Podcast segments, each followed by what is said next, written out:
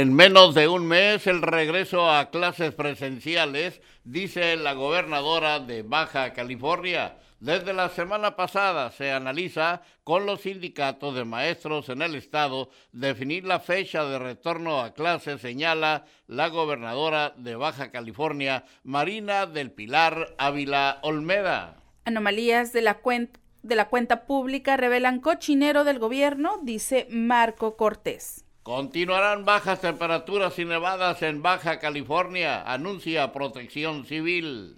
Caso José Ramón López es una disputa por la nación, dice Andrés Manuel López Obrador. Descarta Federación vacuna a menores de 11 años. Pandemia de COVID va de salida, asegura López Gatel.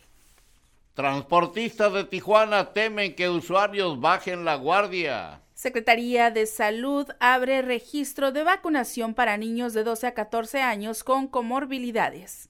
Exigen justicia por caso de Keren Vallejo. Sin dinero, CONADE contrató vigilancia. Regresan a foros del 100% en Baja California, anuncia la COEPRIS. Asesinan en ataque armado a síndica municipal del PRI en Chihuahua. Estrena del rancho del tío sucursal en Tecate. Plantea Chihuahua a Canadá seguridad para inversionistas. Ingresan a un domicilio para rescatar a un perro con heridas y desnutrición. Fallece diputada federal de Durango, Celeste Sánchez. Recomiendan acudir a chequeo con el cardiólogo luego de tener COVID vinculan a integrante del cártel Jalisco Nueva Generación por cuerpos abandonados dentro de camioneta en Zacatecas. Estamos en verde, pero hay muchos enfermos circulando. Colima cerró fin de semana con saldo rojo, siguen las ejecuciones. Desaparecen las yardas de carros usados en Ensenada. Detienen a presunto sicario de ataque armado en restaurante de Tulum.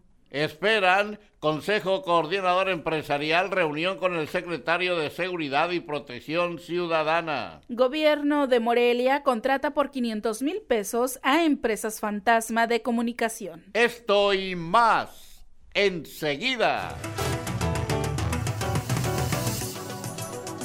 Amigos, ¿qué tal? Muy buenos días, saludándoles con el gusto de siempre, que siempre me es mucho su servidor Jesús Miguel Flores Álvarez, dándole la más cordial de las bienvenidas a este espacio de las eh, noticias correspondiente a el día de hoy. El día de hoy, martes, martes 27 eh, de febrero de este año 22, perdón, 22 de febrero, ya quiero que termine el mes, ¿no? Por algo haré ser.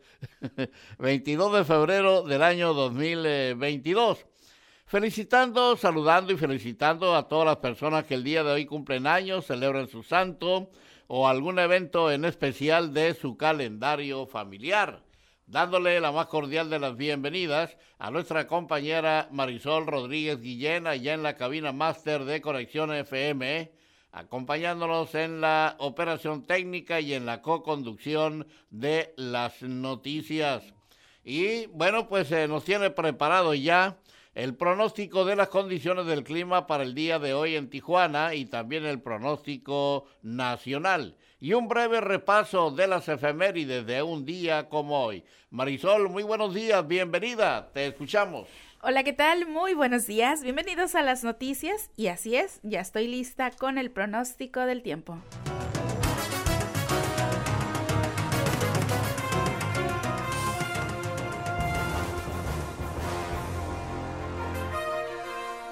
La temperatura al momento en la ciudad de Tijuana es de 13 grados centígrados.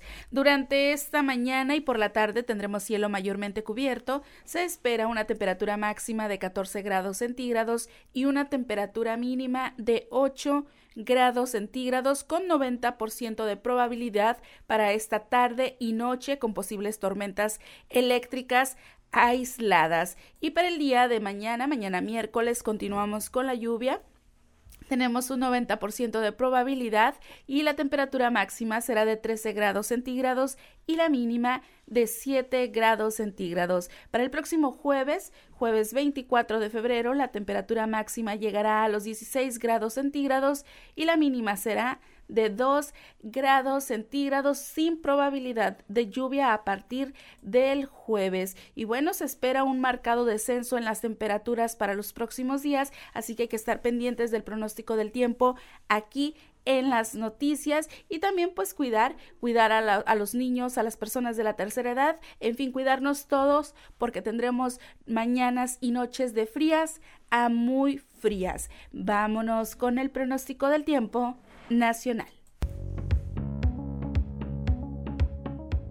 El Servicio Meteorológico Nacional de la Conagua le informa el pronóstico del tiempo. Este martes, una vaguada polar sobre el noroeste de México, en combinación con el transporte de humedad generado por la corriente en chorro subtropical y la aproximación de un nuevo frente frío, ocasionará lluvias con intervalos de chubascos en Baja California, ambiente frío sobre el norte y noroeste del país, con probable caída de aguanieve o nieve en La Rumorosa y San Pedro Mártir, en Baja California, además de vientos intensos con rachas de 70 a 90 km por hora y tolvaneras en Baja California, Sonora, Chihuahua y Durango. Por otra parte, una línea seca sobre Coahuila generará rachas de viento de 50 a 70 km por hora en Coahuila, Nuevo León y Tamaulipas, mientras que la circulación de un sistema de alta presión sobre el Golfo de México ocasionará viento de componente sur con rachas de 50 a 70 km por hora a lo largo del litoral del Golfo de México y la península de Yucatán, así como ambiente vespertino cálido a caluroso y baja probabilidad de lluvia, con excepción del centro del país, donde se pronostican lluvias dispersas por la tarde.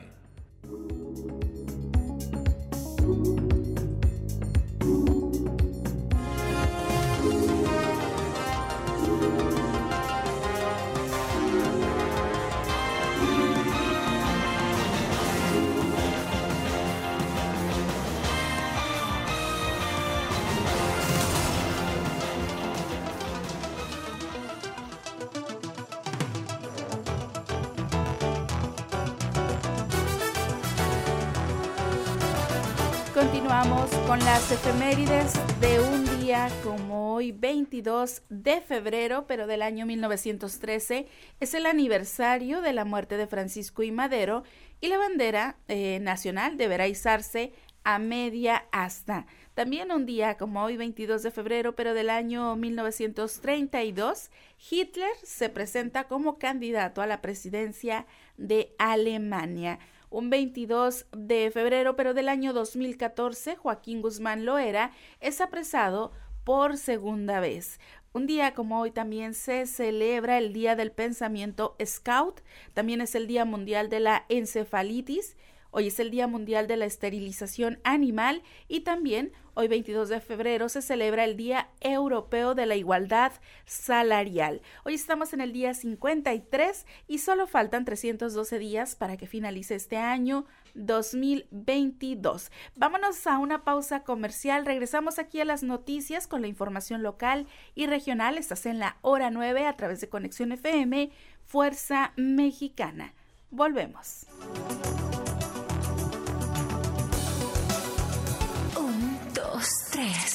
Conexión FM. Fuerza Mexicana.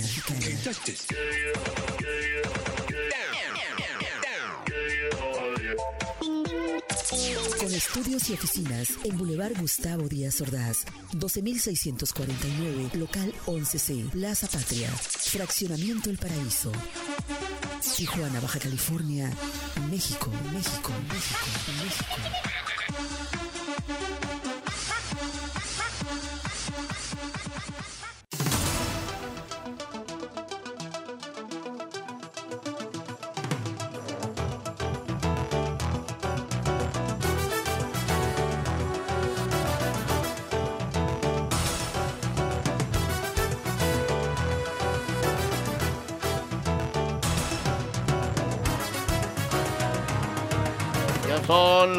Las 9 eh, de la mañana con 25 eh, minutos, son las 9 eh, con 25, es el tiempo de la ciudad de Tijuana, Baja California, México. Bueno, ya se dieron cuenta, aquí estamos bien abrigados, bien cubiertos, eh, bueno, protegiéndonos de las inclemencias, los cambios de temperatura.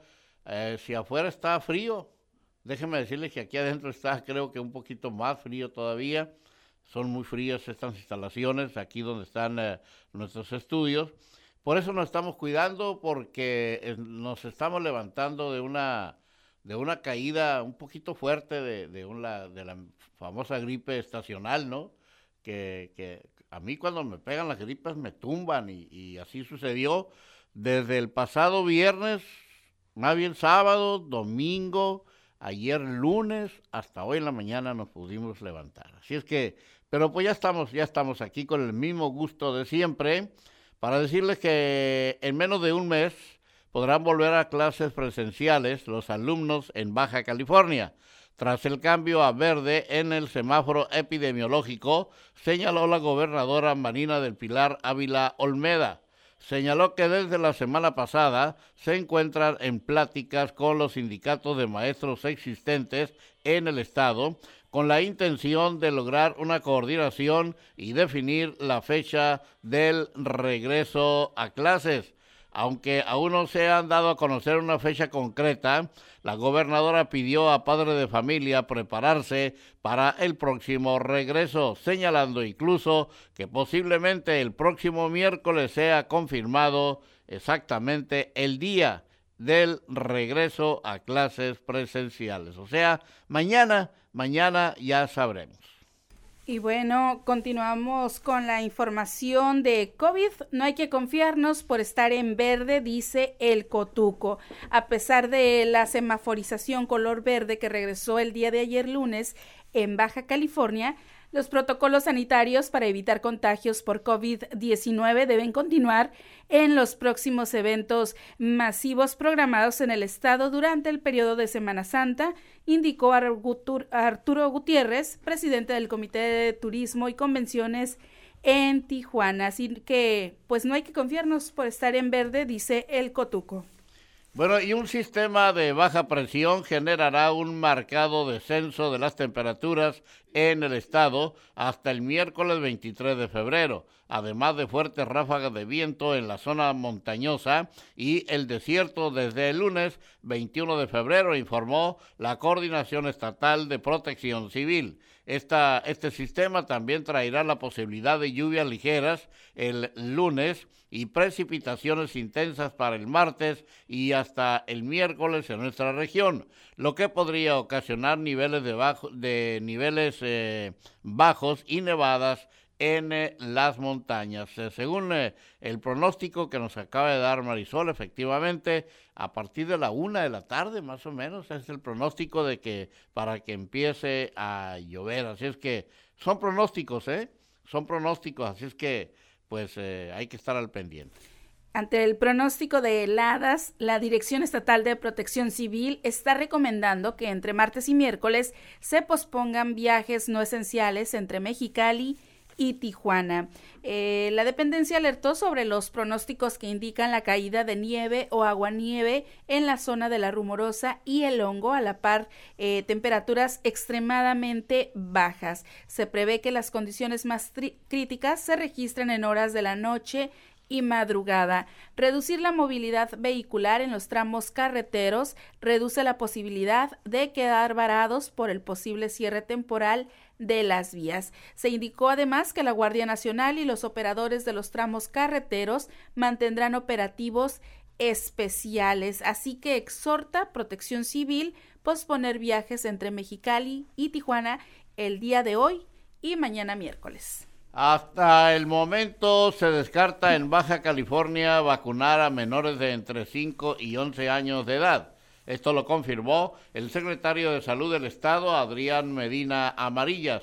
Ante la pregunta expresa de medios de comunicación, el funcionario reconoció que se ha tocado el tema con autoridades federales para ver la posibilidad de incluir a este grupo poblacional con el programa de vacunación pero sin resultado. A nivel federal se descartó y por eso nosotros ya hemos perdido toda esperanza de que en Baja California podamos vacunar al grupo de niños de entre 5 y 11 años de edad.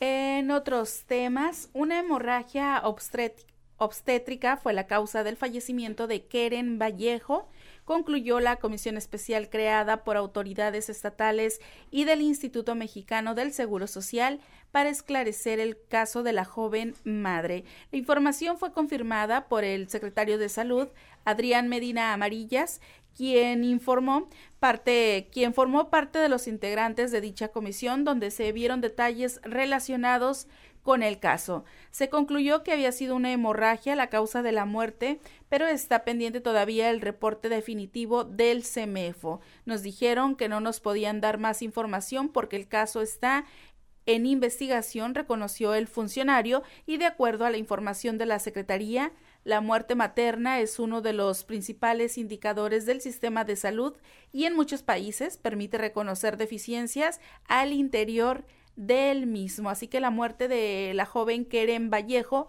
fue por hemorragia obstétrica. Esto lo dice la Secretaría de Salud.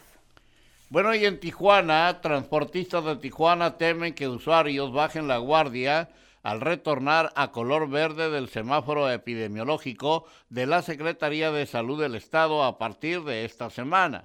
César Martínez, transportista de las unidades crema con rojo, comentó que posiblemente los pasajeros ya no acaten las normas de salud al confiarse que no exista el coronavirus y no querer colocarse el cubrebocas al ingresar al vehículo. Y esto es cierto, ¿eh?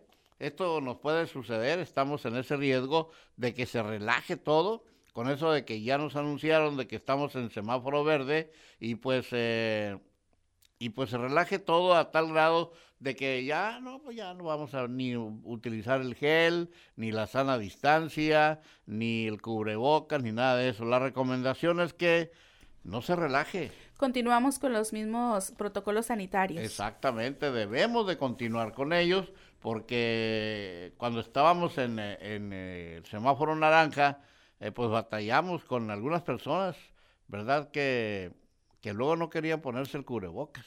Así es. Y ahora pues todos, todos eh, nos vamos a confiar, espero que y en este caso nosotros aquí en Conexión FM no sea el caso, pero que que con eso es que no, pues ya estamos en verde y ya nos vamos a infectar, así como que por arte de magia cambió el semáforo y se desapareció el COVID, ¿no? Pero no, nada de eso, hay que seguirnos cuidando, eh, la pandemia continúa, es más, tan continúa que ya no se va a ir.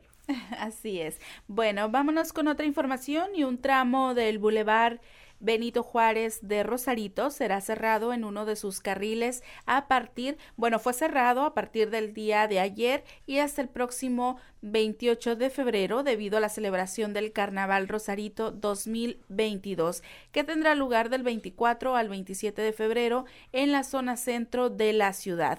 Se informó que se restringirá la circulación vehicular y debido a que se colocarán juegos mecánicos, templete, locales comerciales y área de exposiciones, por acuerdo entre las autoridades del ayuntamiento y los organizadores del evento. Así que cerraron del Boulevard Benito Juárez en Rosarito. Bueno, y queremos pedirles de favor que nos ayuden a compartir, ayúdanos a compartir entre sus contactos para que nadie se quede fuera de la información. Sí, haga lo posible. Sí, yo sé que le quita tiempo y todo lo demás, pero, pero no, o sea, agarre y 10, así nomás. Con 10 con, con nos ayude, ya, con eso lo hacemos.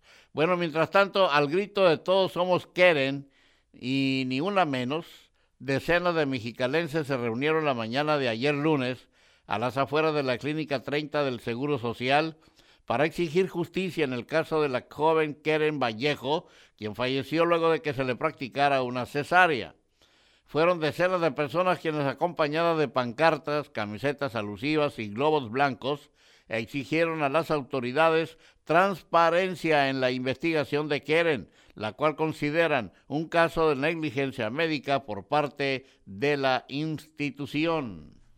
Un fuerte incendio se registró la noche de ayer en Rosarito. Al parecer el origen fue la quema de basura que alcanzó un negocio de venta de casas móviles y hay detenidos. El incendio inició por el lado de la autopista escénica a la altura de la colonia Leyes de Reforma justo donde hay un puente que es utilizado como resguardo de personas indigentes, quienes al parecer se encontraban quemando basura. El secretario de Seguridad Ciudadana, Francisco Arellano, informó que el fuego estuvo a punto de salirse de control, por lo que fue necesario pedir el apoyo de bomberos de Tijuana y piperos de la localidad para sofocar el incendio. Dijo que por el momento se desconoce cuántas casas móviles resultaron dañadas, pero que el fuego fue controlado. De igual forma, dio a conocer que hay personas detenidas, aunque no precisó el número de ellas.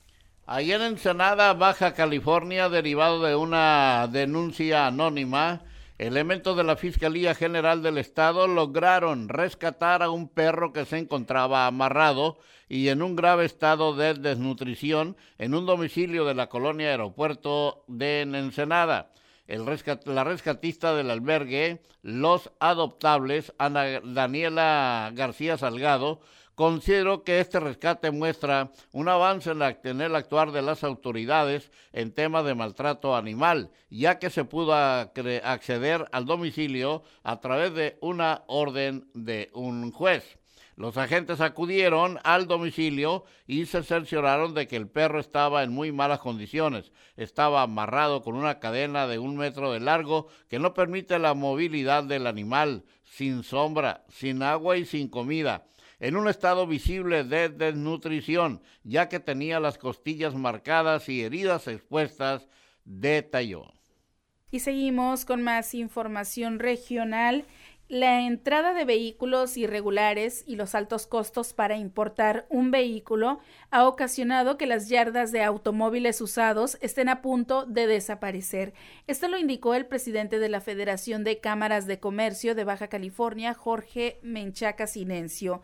Eh, ya son demasiados años que no se regularizaban vehículos y esto sobresaturó el mercado. Los dejó fuera de competencia porque ellos tenían que importar los vehículos y el costo era muy elevado. En algunos casos inclusive llegaba a valer más la importación del vehículo que lo que les había costado el vehículo. Y bueno, el empresario comentó también que en Ensenada hay alrededor de 50 yardas, de las cuales únicamente 8 están registradas en Canaco. Así que pues desaparecen las yardas de carros usados en Ensenada. Bueno, y este ya para concluir con la información local y regional y para confirmar también lo que les mencionamos hace un momento, tras el cambio de color en el semáforo epidemiológico de naranja a verde, el titular de la Unidad de Evaluación y Seguimiento de la Secretaría de Salud, Néstor Saúl Hernández Millán, consideró que la población debe seguir cuidándose debido a que todavía hay muchos enfermos circulando.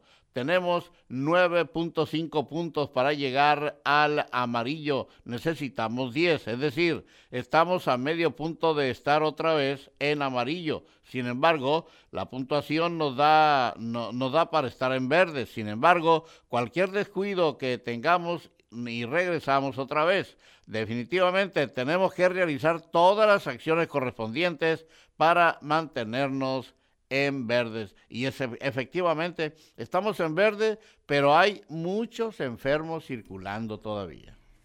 Así es.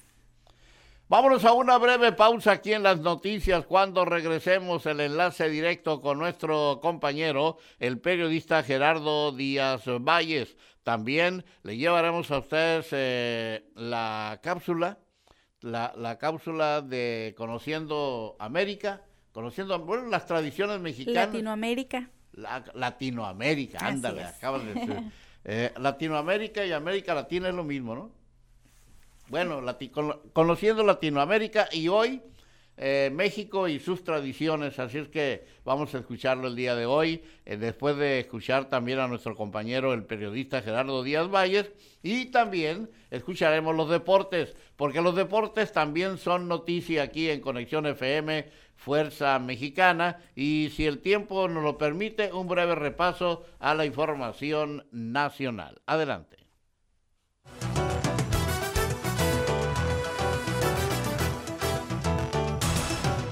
Un, dos, tres. Conexión FM. Fuerza Mexicana.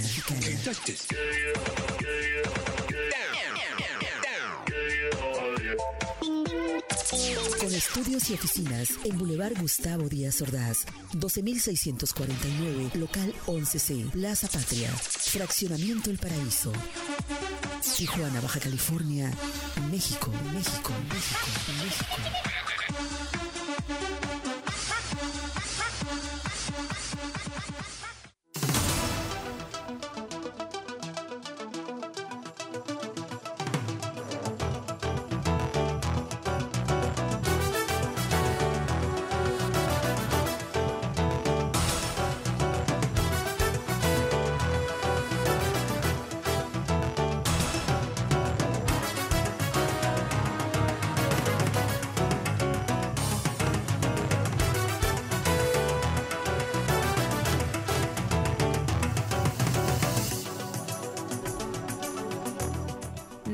Mañana con 43 minutos, tiempo del reporte de Garitas.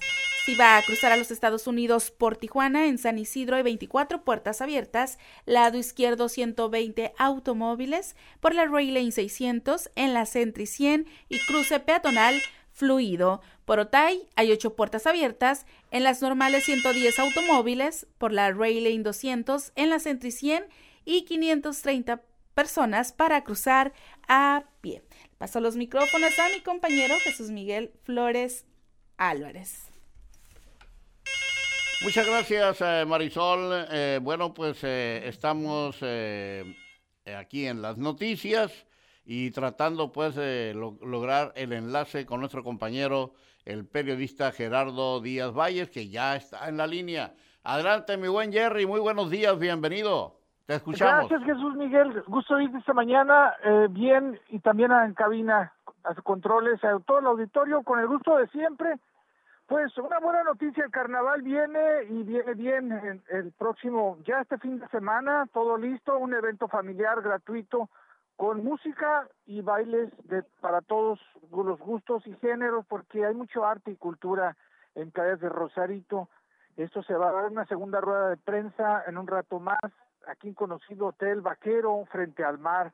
Los pelícanos, para ser más precisos, y pues ya la alcaldesa Araceli Brown dice, pues todo está listo porque vuelve la alegría y le dan semáforo verde, la normalidad con los protocolos. Sí se hace mucho énfasis en que pues, habrá filtros de bioseguridad que le llaman.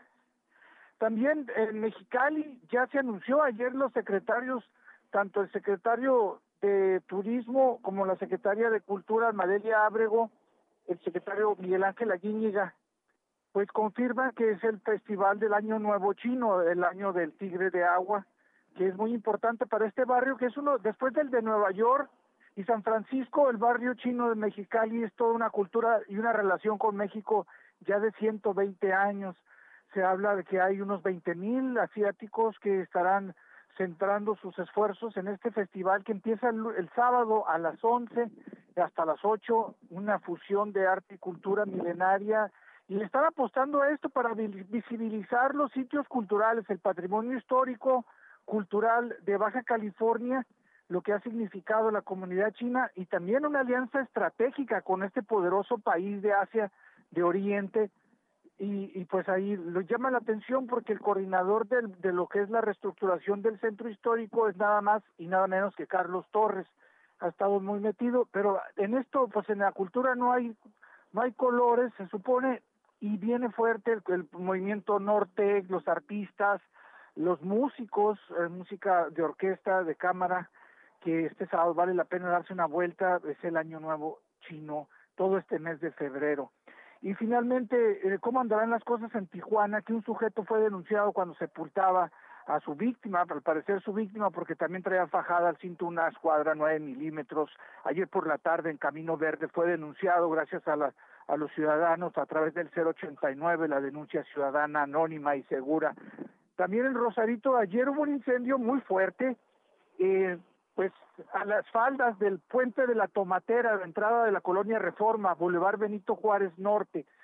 ¿Qué hay ahí? Una madriguera de vagos malvivientes, eh, personas desplazadas, sin oficio, pues sin hogar, pues, y que pues prendieron una fogata, pues está fuerte el, el, frío, pues se encendió eh, parte de las casas móviles que están en venta y hay una serie de negocios, restaurantes, fue una movilización intensa que obligó la, el apoyo solidario de bomberos de Tijuana y los mismos piperos que se, se, se aprontaron para sofocar y que esto fue importante que no sucediera. El problema es que el problema de los indigentes va en aumento, no hay un albergue, no hay una atención integral humanitaria a todas estas personas que llegan a Rosarito pensando que aquí es un paraíso para todos, y ahí es el problemón.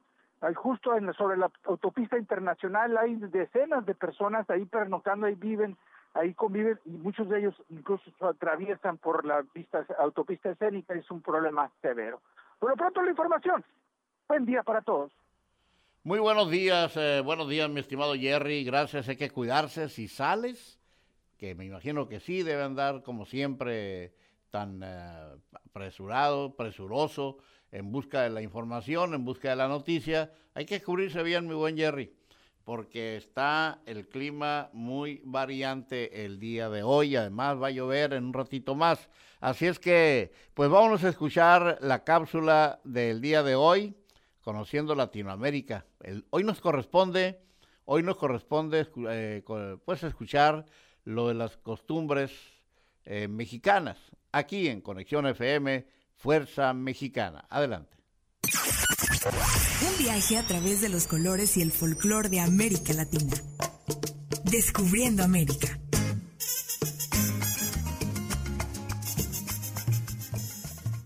México es un país con una cultura extensa y la cual es muy representativa a nivel global. Las celebraciones nacionales están llenas de color, folclore y tradición. Por ello, en este recorrido te cuento de las más representativas. Día de Muertos. Se celebra en todo el país entre el 1 y 2 de noviembre, con algunas variaciones regionales. Consiste en colocar ofrendas con fotos de familiares y seres queridos que han fallecido. Los elementos representativos son las ofrendas, flores de cempasúchil, el papel picado, incienso y la comida, en homenaje a los que se adelantaron. Parte tradicional del Día de Muertos también es pasar en algunas regiones del país la noche completa en el cementerio. Esto para remembrar y también acompañar a los que regresan esas noches. Día de Reyes. El 6 de enero de cada año las familias mexicanas se reúnen para comer la deliciosa rosca de Reyes, hechas de pan dulce, frutas caramelizadas y también lleva un muñequito de plástico o de cerámica. Este niño simboliza al niño Dios y los ornamentos son frutos secos del desierto. La rosca es cortada en varios pedazos y repartida para los asistentes. El Día de Reyes es la fiesta favorita de los niños. Voladores de Papantla. Este ritual se lleva a cabo sin una fecha determinada. Es tradicional en la localidad de Papantla en Veracruz y se extiende por todas las regiones del país. Los participantes deben escalar un tronco de más de 30 metros de alto y a su vez volar por los cielos cual si fueran paracaidistas amarrados del cuerpo, haciendo una serie de danzas y movimientos. Uno de los voladores se encuentra en la cima tocando el tambor, cuando el resto desciende por las puertas cual si fueran volando. Los voladores a su vez llevan puesto un traje distintivo y a pesar de que sea una costumbre de Veracruz, está por todo el país. Y finalmente la Virgen de Guadalupe, 12 de diciembre. Celebrando las vísperas de Navidad, la cultura mexicana celebra a la Morenita del Tepeyac, la Virgen del Guadalupe. Una tradición representativa que se vive con fe en todas las parroquias marianas de nuestro país, en la cual se realizan diversas ofrendas, cantos, se llevan veladoras y se venera a la Reina del Cielo. Toda una linda tradición, ideal para compartir juegos mecánicos, pasarla con la familia y por supuesto recordar que la Navidad está muy cerca. México es un país lleno de cultura, tradiciones y mucha diversidad. Para Conexión FM Fuerza Mexicana, Daniel Gerardo. Hasta luego. Descubriendo América. Descubriendo los sonidos y tradiciones de América Latina.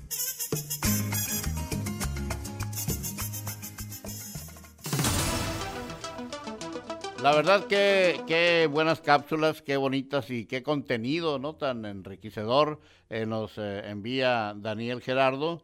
Y pues eh, vamos a seguir todavía trabajando con esto de las cápsulas, hablando de nuestro país, hablando de México, precisamente todo esto en la celebración del marco del 15 aniversario de la iniciación de operaciones de Conexión FM Fuerza Mexicana. La quinceañera Conexión FM aquí en México, transmitiendo para ustedes desde la ciudad de Tijuana, Baja California. Y los deportes también son noticia. Martín García y David Gómez. Adelante muchachos, los escuchamos.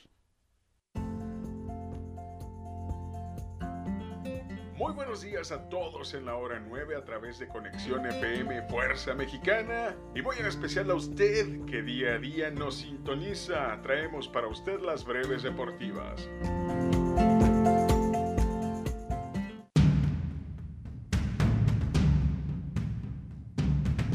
La UFC ha hecho oficial la pelea entre Tony el Cucuy Ferguson ante Michael Chandler en la división de peso ligero que se llevará a cabo el próximo 7 de mayo en UFC 274. El resto de la cartelera aún está por confirmarse.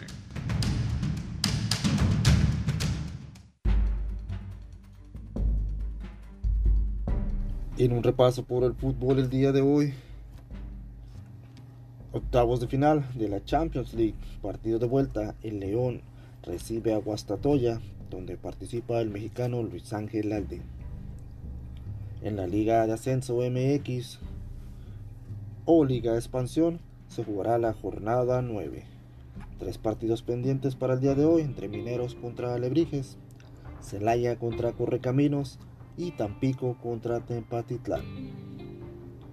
La Champions League también tiene dos partidos el día de hoy. El primero Villarreal contra la Juventus y el segundo Chelsea, actual campeón, contra Lille.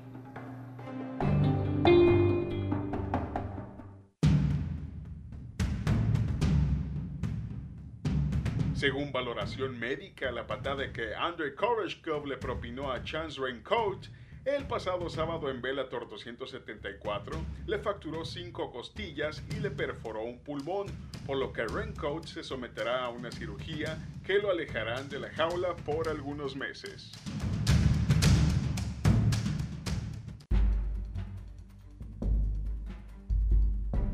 Y en el deporte blanco, el día de hoy comienza la primera ronda del torneo de tenis ATP Acapulco, donde participará el mexicano Alex Hernández contra Pablo Andújar en la rama femenil del torneo la primera ronda WTA Guadalajara donde también participa una mexicana Renata Sarazo quien se medirá a Magdalena Frech.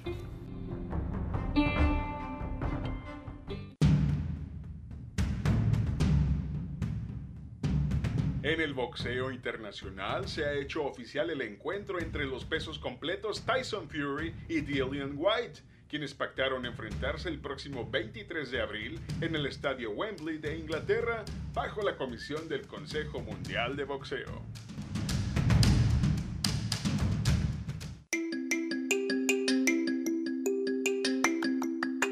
Con información de Martín García y de un servidor, yo soy David Gómez y le invito a seguir con la programación que Conexión FM tiene preparada para usted. Que tenga un excelente martes, nos vemos y escuchamos mañana.